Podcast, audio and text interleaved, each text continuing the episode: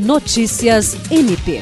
O Ministério Público do Estado do Acre, por meio da Procuradora-Geral Adjunta para Assuntos Administrativos e Institucionais, Rita de Cássia Nogueira, se reuniu nesta segunda-feira com a reitora do Instituto Federal do Acre, Rosana Cavalcante dos Santos, para propor parceria visando a implantação de um viveiro de plantas na unidade do MPAC em Chapuri. O viveiro será constituído de vegetação ornamental e visa utilizar de forma sustentável a área disponível do terreno onde a unidade ministerial está sendo construída e fornecer espécies para serem utilizadas em projetos de paisagismo que devem contemplar todas as edificações do Ministério Público Acreano, assim como da Secretaria Estadual de Meio Ambiente e das Políticas Indígenas, parceira nesse projeto. A Procuradora-Geral Adjunta propôs um termo de cooperação técnica entre as instituições e destacou que a ideia é utilizar o restante da área para fazer um viveiro de mudas de plantas ornamentais e que procurou parceiros para auxiliar na elaboração desse projeto,